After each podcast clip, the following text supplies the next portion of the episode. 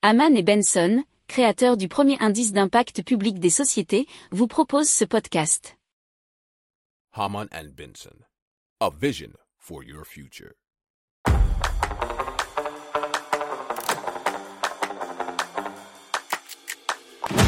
Économie, tech et innovation, hydrogène, énergie.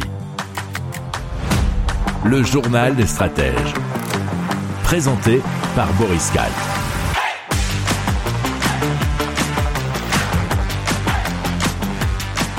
Bonjour à tous et bienvenue dans le journal des stratèges consacré aujourd'hui aux nouvelles technologies et à l'innovation. Allez au sommaire, on va parler d'agriculture verticale mais aussi de ferme verticale.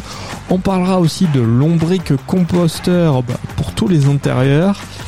Et on terminera par l'aviation électrique régionale. Vous écoutez le journal des stratèges numéro 229 et ça commence tout de suite.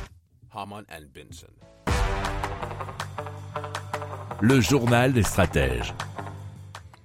Et donc on commence tout de suite avec de l'agriculture verticale et on parle donc de Futur Gaia qui travaille depuis avril 2019 dans le développement d'un nouveau mode de production donc pour le monde agricole, c'est de l'agriculture verticale de précision qui s'appelle la géoponie rotative en sol vivant, sans pesticides ni fongicides, utilisant du terreau dans un environnement climatique contrôlé et opéré dans des bâtiments de friches industrielles. C'est ce que nous disait un article de la tribune.fr.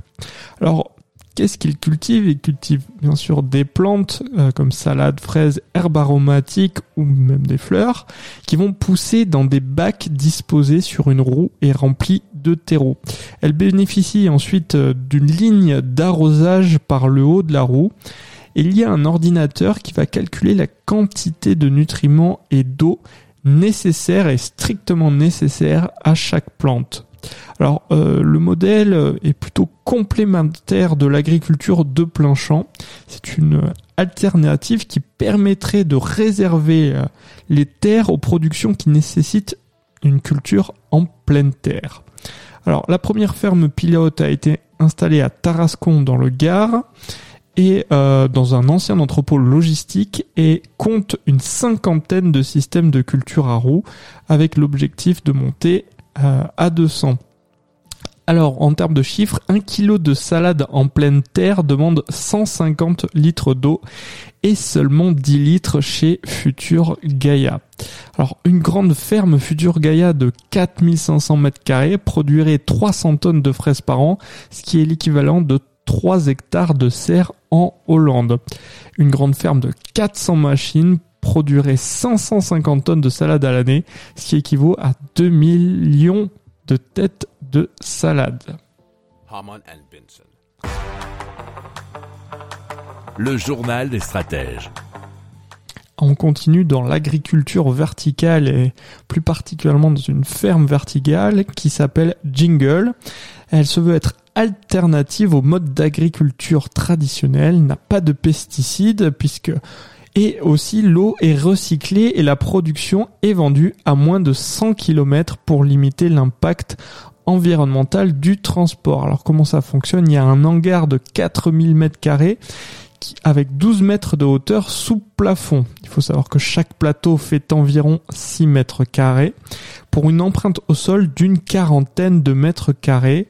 Il y a donc 300 mètres carrés de culture et ça vient d'un article de europain.fr. Alors les LED viennent remplacer les apports de soleil. Il n'y a donc pas de saisonnalité dans la production et les variétés peuvent être produites toute l'année. Il faut savoir que chaque variété a son propre programme et euh, il y a un contrôle total puisque notamment la température et l'humidité sont réglées à bon escient. Si vous aimez cette revue de presse, vous pouvez euh, vous abonner gratuitement à notre newsletter qui s'appelle La lettre des stratèges, LLDS, qui relate, et cela gratuitement, hein, du lundi au vendredi, l'actualité économique, technologique énergétique, mais aussi de l'hydrogène et puis de tout ce qu'on trouvera super intéressant pour votre vie.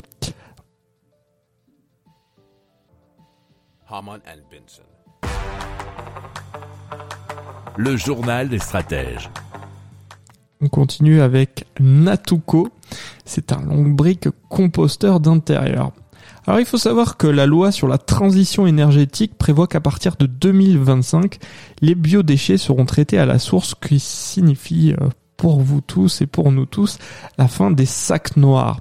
Et du coup c'est là qu'intervient Natuco ou Natuco N-A-T-U-C-O. C'est un lombricomposteur d'intérieur.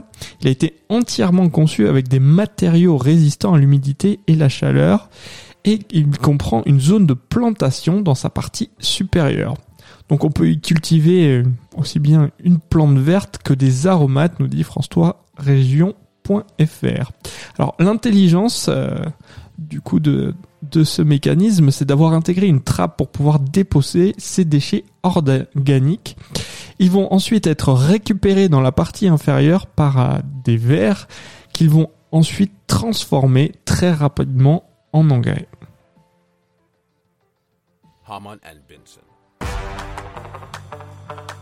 Le journal des stratèges. L'association sans but lucratif qui s'appelle NUNCATS, N-U-N-C-A-T-S, pour No Unnecessary Novelty Community Air Transport Services, a pour objectif de développer euh, pour les régions reculées des services de transport par avion électrique léger gérés et entretenus par les communautés locales. Alors ils ont inauguré une première borne de recharge pour avions électriques alimentés par des panneaux photovoltaïque sur l'aérodrome d'Old Buckenham qui se situe à 150 km au nord-est de Londres, nous dit révolutionénergétique.com.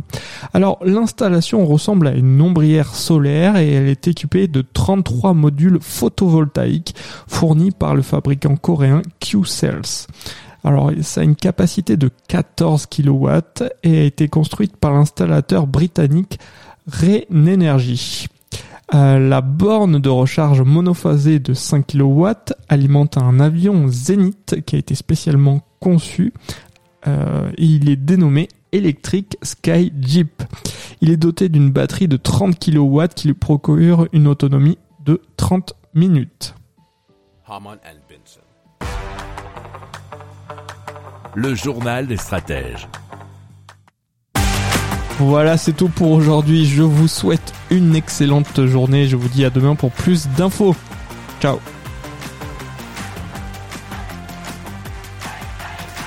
Pour approfondir ces sujets, abonnez-vous à la newsletter de Haman et Benson et écoutez nos autres podcasts que vous retrouverez dans les notes de l'émission ou sur notre site internet.